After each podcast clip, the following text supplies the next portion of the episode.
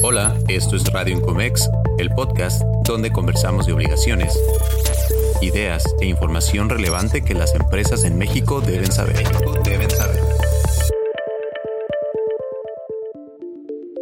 ¿Qué tal? Te doy la bienvenida a un episodio más de Radio Incomex, podcast que se realiza en colaboración entre la Asociación Nacional Incomex y iExport. Mi nombre es Lorena Beltrán, soy directora de iExport y el día de hoy vamos a hablar acerca de carta aporte versión 3.0. Ya es un tema que hemos tocado en episodios anteriores. Si tú tienes dudas o quieres irte un poquito más profundo acerca de los inicios, podrás encontrar los episodios en temporadas anteriores de este tu podcast Radio Incomex. Antes de empezar con la información, te invito a seguirnos en redes sociales. Nos vas a encontrar como Incomex Nacional y por supuesto a seguir este podcast para que no se te pase ninguno de los episodios que preparamos para ti.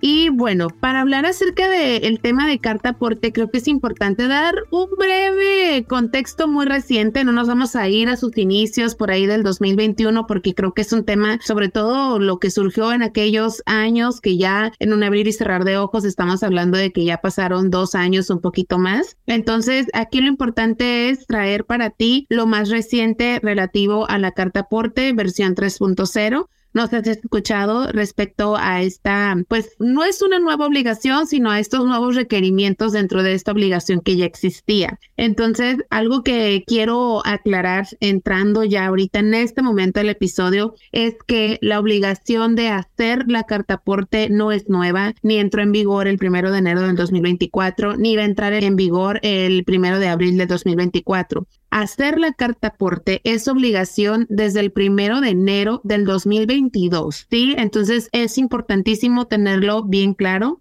Llevamos prácticamente dos años con la obligación de hacer la carta aporte en la versión que en su momento estaba vigente. Ahora, lo que no estaba vigente desde ese momento era la entrada en vigor de las multas y sanciones en caso de que lo hicieras incorrecto, que te faltara información y la obligación de declarar el folio fiscal en el pedimento cuando se trata de operaciones de comercio exterior, claro está. Entonces, esas dos cuestiones, las multas y la obligación de declarar el folio, es lo que se había estado de alguna manera prorrogando la emisión del CFDI con el complemento cartaporte, repito y reitero, es una obligación desde el primero de enero del 2022. Entonces, si tú que me estás escuchando, si me estás visualizando, de entrada no lo estás haciendo, pues es importante que sepas que han estado en incumplimiento. Ahora sí, yéndonos un poquito rápido a la actualidad, el pasado 25-28 de septiembre aproximadamente se hizo la publicación de la versión 3.0 de la carta aporte. Hasta ahorita, de hecho, al momento en que tú estás escuchando este episodio o me estás viendo, sigue viviendo la versión 2.0. Ahorita vamos a hablar de esa convivencia entre ambas versiones. Entonces, el 25-28 de septiembre, es decir, hace tres meses y medio, casi cuatro aproximadamente, la autoridad nos dio a conocer que iba a venir una versión nueva del complemento cartaporte. Ahora, un mes después de esa fecha, es decir, el 25 de octubre pasado, se publicaron los catálogos de la versión 3.0. Es decir, la autoridad nos avisó que iba a entrar una nueva versión y un mes después ya nos publica los lineamientos, ¿no? Los catálogos, esto es lo que te voy a pedir, esta es la información que puedes seleccionar, esta es la información que debes asignar en aquellos campos obligatorios u opcionales, ¿no? Que ahorita hablamos también de eso, no se preocupen, todos se los voy a desglosar. Ahora, un mes después, ahora sí que nos avisa, nos publica y nos dijo, un mes después, o sea, el 25 de noviembre, inicia la vigencia de la carta aporte 3.0. Sin embargo, a partir del 25 de noviembre podía convivir también la versión 2.0. Entonces, hasta el 24 de noviembre, vaya, las empresas únicamente tenían la opción de timbrar sus FDI con complemento carta aporte en, versión 2.0 y a partir del 25 de noviembre ya lo pueden hacer hacer con la versión 3.0. A partir de ese momento y hasta el 29 de diciembre, que fue un viernes, todos estábamos bajo el entendido que la versión 3.0 iba a ser la única aceptada por la autoridad a partir del primero de enero. Sin embargo, este 29 de diciembre, muchos lo recordarán, se publicó pues una hoja informativa en donde la autoridad estaba aplazando de nueva cuenta el periodo de convivencia entre la versión 2.0 y la versión 3.0. Entonces, hasta el día de hoy pueden timbrar con una u otra versión. Nosotros siempre, siempre vamos a sugerirles entrarle al cambio lo antes posible para que ustedes aprovechen ahora sí que el mayor tiempo posible, valga la redundancia, el tiempo de convivencia que de alguna manera se convierte en tiempo de pruebas para ustedes. Y cuando esto se vuelva obligatorio, ya no tengan pues esa mm, preocupación de estar al último, de estar en las carreras, de que timbra con errores o de que no timbra, de que está haciendo muy manual y ya no tengan tiempo de ver cómo automatizar las cosas. Entonces, repito, esta versión 2.0 continúa vigente, está en periodo de convivencia con la nueva versión 3.0, pero hasta el momento, a partir del primero de abril del 2024, únicamente se va a poder timbrar con la versión 3.0. Entonces, pues el objetivo de este podcast es siempre traerles a ustedes información relevante, llamado a la acción, prevenir y fomentar el correcto cumplimiento. Y esta no va a ser la excepción. Les invitamos encarecidamente a que vean los lineamientos de la versión 3.0, que te quedes hasta el final de este episodio para saber de qué se trata e identifiques si aplica para ti o no. ¿Por qué? Porque otra cosa muy importante, muy, muy importante, es que lo que no se prorrogó y ya entró en vigor el primero de enero del 2024 fue la aplicación de multas y sanciones por no hacerlo o por hacerlo incorrecto. Y además, para aquellas operaciones de comercio exterior, ya entró en vigor la obligación de declarar el folio fiscal en el pedimento que corresponda no vamos a entrar en tecnicismos, realmente el anexo 22 no se ha modificado, no hay un campo específico, pero tenemos conocimiento de agentes aduanales que ya le están pidiendo a sus clientes que manden el folio fiscal en el apartado, por ejemplo, de comentarios o en algún otro campo en donde ellos se ponen de acuerdo, en tanto la autoridad no asigne un campo específico. Entonces, es importante que sepas que ya, si no estás haciendo el CFDI con el complemento carta aporte, ya estabas tarde en el 2022 y en el 2023. Ahora en el 2024 ya estás tarde y además estás expuesto a multas y sanciones. Por eso la importancia de que lo hagan, de que lo revisen, lo analicen y lo apliquen, lo integren como parte de sus procedimientos a la brevedad posible. Nada más para que ustedes se den una idea, de enero del 2022 a septiembre del 2023, es decir, en un año y tres cuartos de año, los contribuyentes, todas las personas que realizamos CFDIs con complemento carta aporte, le han emitido a la autoridad 602 millones 767 mil 439 CFDIs con complemento carta aporte. Así de importante es la magnitud de toda la información que ustedes, nosotros, cada contribuyente, le estamos compartiendo a la autoridad. Nosotros se lo estamos dando. Estamos hablando de que en poco menos de dos años hemos emitido más de 602 millones de SFDIs con complemento carta aporte y eso que hay bastantes empresas que no los estaban haciendo. Entonces, imagínense a cuánto va a ascender este número una vez que todas las empresas se pongan en orden al respecto y empiecen a timbrar todos los traslados que realicen. Hemos tenido muchos acercamientos, muchos comentarios con dudas y demás, en donde las empresas no saben si lo tienen que hacer y si aplica su operación. Aquí lo importante es tener claro que todos los traslados lo tienen que hacer, esté ligado o no a una operación de comercio exterior. De pronto, una pregunta muy frecuente era que si en sus virtuales lo tenían que hacer. Por supuesto, en sus virtuales, pero esto no está casado con que sea una operación virtual. De hecho, cada nota de remisión o cada lista de embarque, si se acompaña al traslado, tiene que ser un CFDI con complemento carta aporte. Y en otro episodio o en nuestro canal de YouTube van a encontrar también información sobre si es de tipo de ingresos, si es de tipo traslado, etcétera, para que ustedes puedan conocer un poco más si es la primera vez que están escuchando de esta obligación, ¿no? Que la mayoría ya lo tiene de alguna manera digerido para estos momentos. Entonces, ¿qué cambia en la versión 3.0, que es el objetivo de nuestro episodio de hoy? pues se agregan siete catálogos. Es decir, no, no quiero que se asusten, no todos aplican para tu operación, pero es importante que tú sepas de qué se tratan todos para que determines si aplica para tu operación o lo descartas, ¿no? Catálogos condicionales, lo digo de esta manera porque así es como la autoridad lo mencionó, pero en realidad son como obligatorios. En todos los campos que te apliquen son obligatorios. Esos que dicen, por ejemplo, opcional, si tú lo buscas en la página oficial de la autoridad, en los catálogos que se publicaron en octubre, vas a ver que algunos dicen condicionales, pero esos condicionales, su sinónimo sería en la interpretación obligatorios, como son, por ejemplo, el régimen aduanero, la forma farmacéutica, las condiciones especiales, el tipo de materia, ¿no? Hay otros campos que son como opcionales, pero no es que tú decidas si los quieres poner o no. Si te aplican, los tienes que poner, ¿no? Eso es importante tener en cuenta. No es una opción de que tú elijas declararlo, porque si sí te aplica, sí lo tienes que poner, como sería, por ejemplo, aquellas empresas que manejan permisos de COFEPRIS. O sea, el hecho de que el catálogo diga opcional, pero tu operación lleva COFEPRIS, es obligatorio poner la información que te pida el programa COFEPRIS, ¿no? El permiso COFEPRIS. Entonces son siete catálogos que a su vez se desprenden en 32 campos añadidos, 32 campos nuevos. ¿Por qué? Porque tal vez uno de los catálogos nuevos te aplica, por ejemplo, COFEPRIS, entonces se abren cinco o siete opciones más que tienes que registrar, ¿no?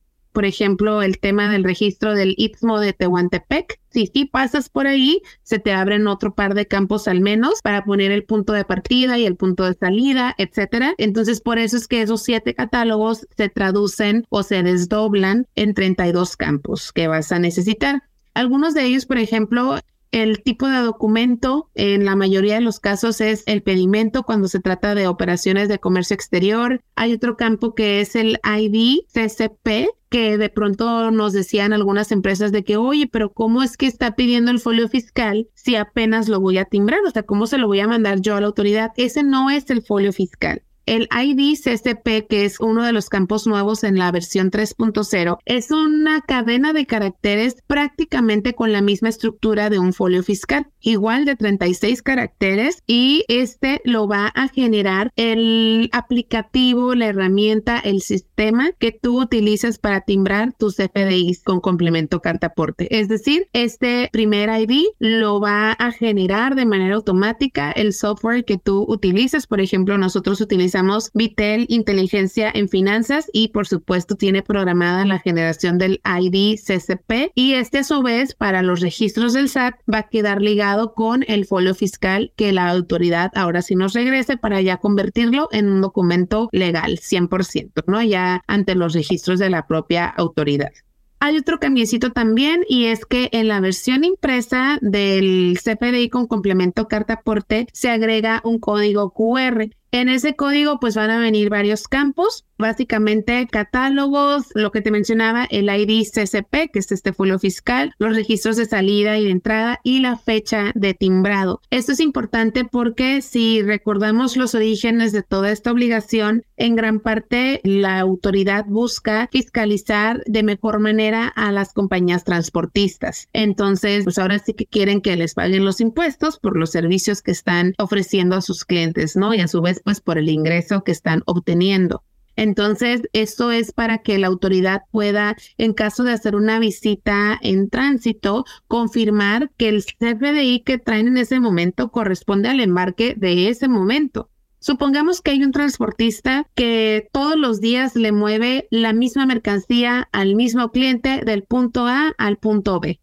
Entonces, la autoridad lo que quiere es saber si cobras 100 pesos por cada embarque que tú le haces y haces 5 por semana, yo quiero que a mí me registres los 500 pesos. 100 pesos por cada embarque, hiciste 5 a la semana, a mí repórtame 500 pesos, ¿no? Que es el ingreso que obtuviste.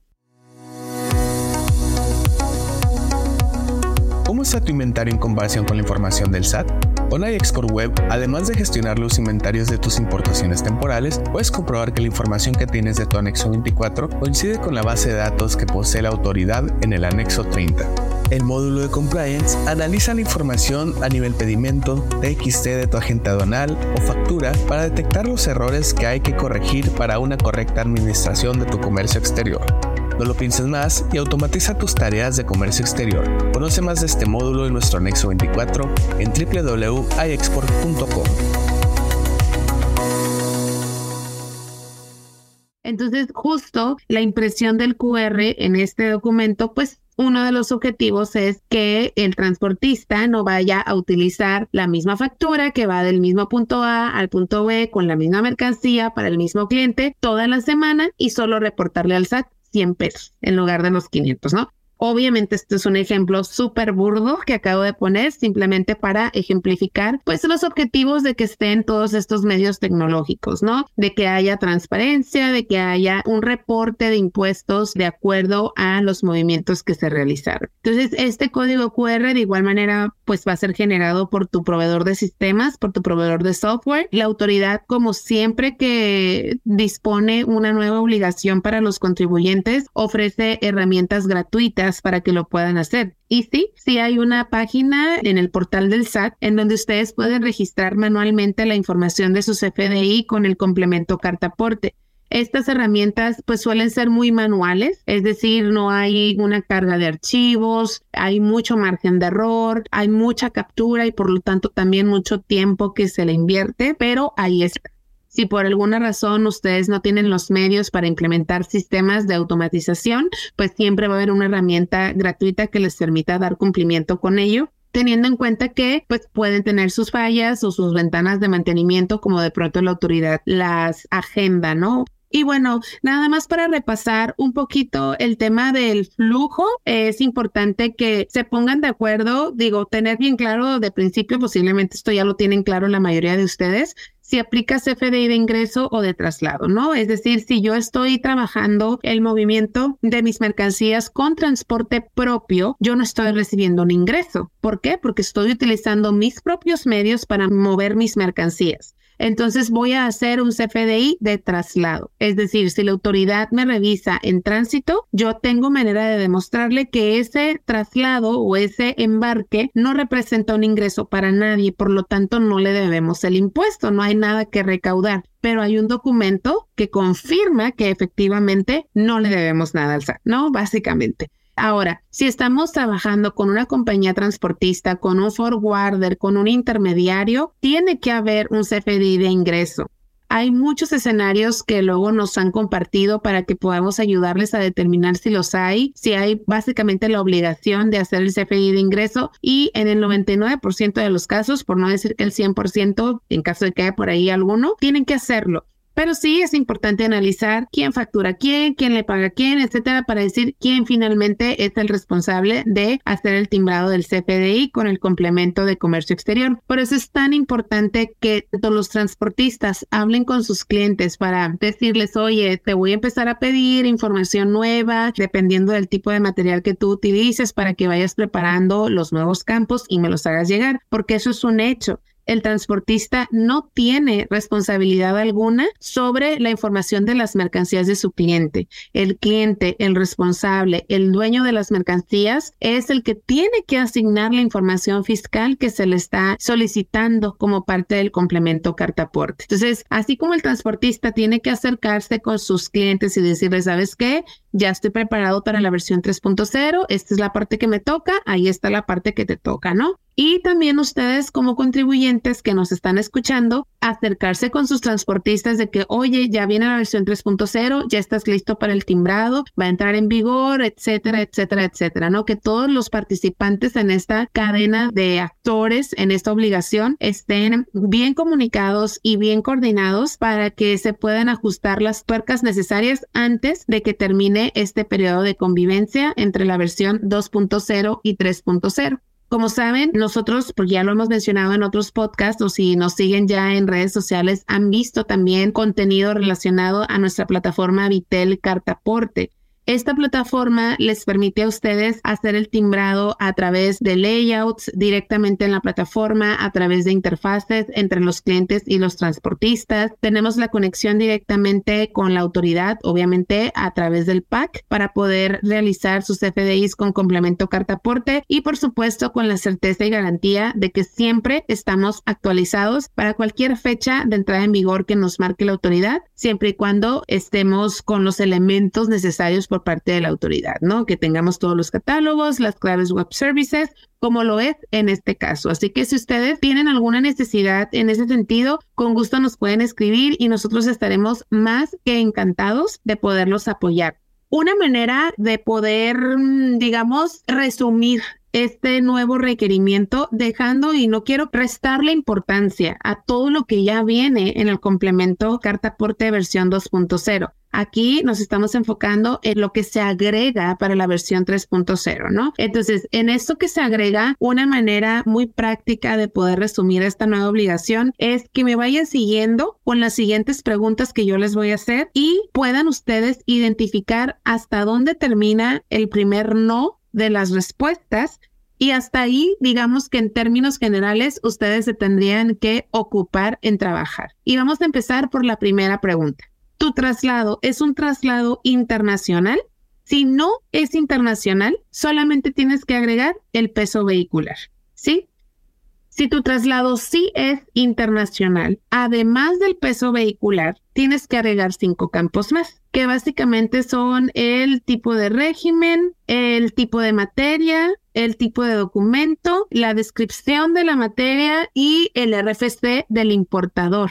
Ahora, todos estos campos se comparten entre el transportista y el contribuyente. Sí, entonces esta es la primera pregunta. ¿Es traslado internacional? No. Agrego solo el peso vehicular. ¿Sí?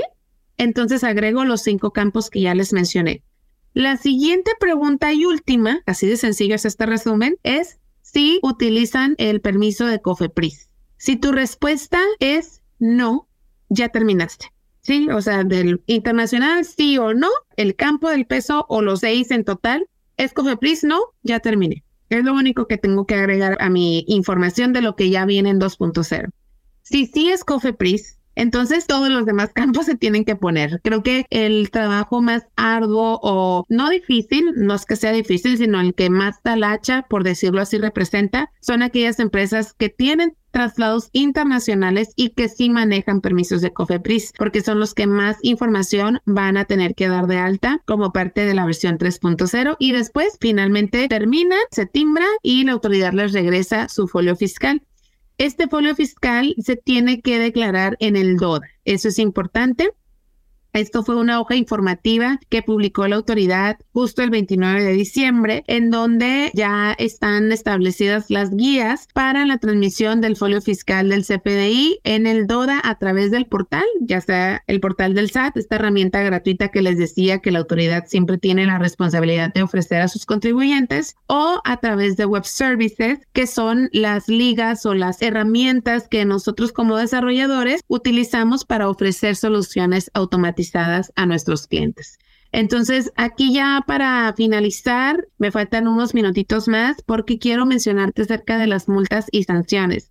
Ya te decía al principio de este episodio que estas sí entraron en vigor. Es decir, a partir del primero de enero, tú ya eres acreedor o estás expuesto a ser acreedor o acreedora de una multa y sanción en caso de las siguientes inconsistencias de 880 a 17.030 pesos por no exhibir el complemento carta aporte en formato físico o digital. Así lo hayas hecho, si no lo llevas impreso o de manera digital, es decir, si no se lo puedes mostrar a la autoridad en cuando te lo solicite, tú ya tienes una multa de 880 a 17.030 pesos. Es muy grande, digamos, la diferencia entre el mínimo y el máximo, pero así está estipulado en las reglas de la miscelánea fiscal entonces, pues creo que va a quedar a criterio de la autoridad te cobra 800 o 17 mil pesos, ¿no? Entonces, eso es importante que siempre se aseguren de que sus operadores, sus choferes traigan lo que corresponda para poder hacer la presentación del documento en caso de que te lo soliciten. Ahora, la siguiente va de 19.700 a 112.650 pesos por no expedir el CFDI, es decir, por no hacerlo. La anterior era, si lo hiciste y no lo trae, hasta 17 mil pesos. Si no lo hiciste, hasta 112 mil pesos. Por eso es tan importante que lo estemos haciendo, porque esta multa de 112 mil pesos es por CFDI no expedido. No es por pedimento, no es por pedimento consolidado, no es por semana. Por cada traslado que no lo traigas o no lo hiciste o está incorrecto, tienes una multa de hasta 112 mil pesos. Ahora, si tú eres una persona física con actividad empresarial, este mismo motivo te aplica una multa, pero es un poco más moderada, va de 1.910 a 3.800 pesos. La que te mencioné hace un momentito de hasta 112 mil pesos es para personas morales. Personas físicas de 1.900 a 3.800 pesos. Independientemente de todas estas multas monetarias que estamos escuchando, también puedes recaer en una clausura de tu negocio si hay reincidencia en estas sanciones, en estas incidencias. Entonces, es importante que si ya te pasó una vez, te asegures de que no te vuelva a pasar porque la autoridad puede determinar que eres lo suficientemente reincidente como para clausurar tu negocio. Ahora, si lo hiciste, pero tiene errores o no cuenta con los lineamientos que publicó la autoridad, o sea, lo hiciste, lo mostraste, pero está mal, puede ir de 450 a 670 pesos. Repito, ya estamos hablando de una cifra mucho menor en comparación con las que les acabo de mencionar, pero sigue siendo una exposición muy amplia. Imagínense, multipliquen 670 pesos por 10, 500, 10 mil embarques al mes, que muchas empresas sí manejan ese volumen, pues estamos hablando de cantidades muy altas, ¿no? Que definitivamente pueden poner en riesgo el flujo de la empresa o bien las finanzas, ya hablando en cuestiones mucho más serias. Ahora, si tú no tienes manera de comprobar que hiciste el CFDI, no lo expediste, no lo mostraste, o sea, no lo tienes, la autoridad se puede ir incluso hasta el hecho de catalogarlo como contrabando de mercancías y eso es penado con cárcel de tres a seis años. Entonces, por eso les digo, es importantísimo que no nos expongamos a que estemos a criterio de algún auditor. Es decir, si ya sabemos, pues manos a la obra para cumplir y que no tengamos que preocuparnos con que si el auditor cree que es suficiente con una multa o con enviar a la cárcel al representante legal, ¿no? Hay otra multita por ahí también de 2.330 a 3.320 pesos porque en caso de que la transmisión de información relacionada con la mercancía esté incompleta o con datos inexactos. Por eso les decía en el flujo este de que todos los actores estén bien comunicados, el transportista de alguna manera no es culpable, vaya, de que la información de las mercancías esté incorrecta porque en sí no es su responsabilidad es responsabilidad de él recibir la información del cliente, complementarla con su información fiscal y timbrar. Entonces, si tú como cliente le estás compartiendo información incorrecta al transportista y así se está timbrando porque él no lo está revisando y no tiene los elementos para saber si está correcto o no, les toca revisión por parte de la autoridad y detectan esos errores de que si está mal clasificado con el código del SAT, de que si la unidad de medida no corresponde, de que si no estás declarando el material peligroso, de que si sí traes COFEPRIS y no pusiste los campos que corresponden, a ti contribuyente responsable dueño de las mercancías te aplica esa multa de 2.000 330 a 3.320 pesos. Entonces, pues esa es básicamente la información que traemos el día de hoy para ustedes. Espero haberlo hecho de una manera mucho, muy práctica para ti. Por supuesto, resaltando ese breve antecedente, resaltando las nuevas obligaciones, todo lo que se agrega en la versión 3.0 para que tú sepas en lo que te tienes que enfocar. Estas preguntitas a manera de resumen para guiarlos u orientarlos en el sentido de qué es lo que tengo que hacer, hasta dónde llega mi responsabilidad, etcétera. Y por supuesto, las consecuencias en cuanto multas y sanciones en caso de que no estemos dando correcto cumplimiento a esta obligación. Cualquier duda que ustedes tengan, por favor, con toda confianza nos pueden contactar. Nosotros siempre estamos encantados de escucharlos, de leerlos. Si tienen alguna sugerencia o algún tema también que les resulta de interés y quieran que hablemos de eso, con gusto estamos muy abiertos a escuchar sus opiniones y su retroalimentación para ponerlo en práctica. Te recuerdo que puedes seguir este programa para que no te pierdas de más episodios, así como seguirnos en redes sociales. Estamos como Incomex Nacional en nuestras redes sociales. La verdad es que siempre estamos trabajando en la generación de contenido para ti. Te recuerdo, mi nombre es Lorena Beltrán, soy directora de iExpert. Gracias por escucharnos. Hasta la próxima.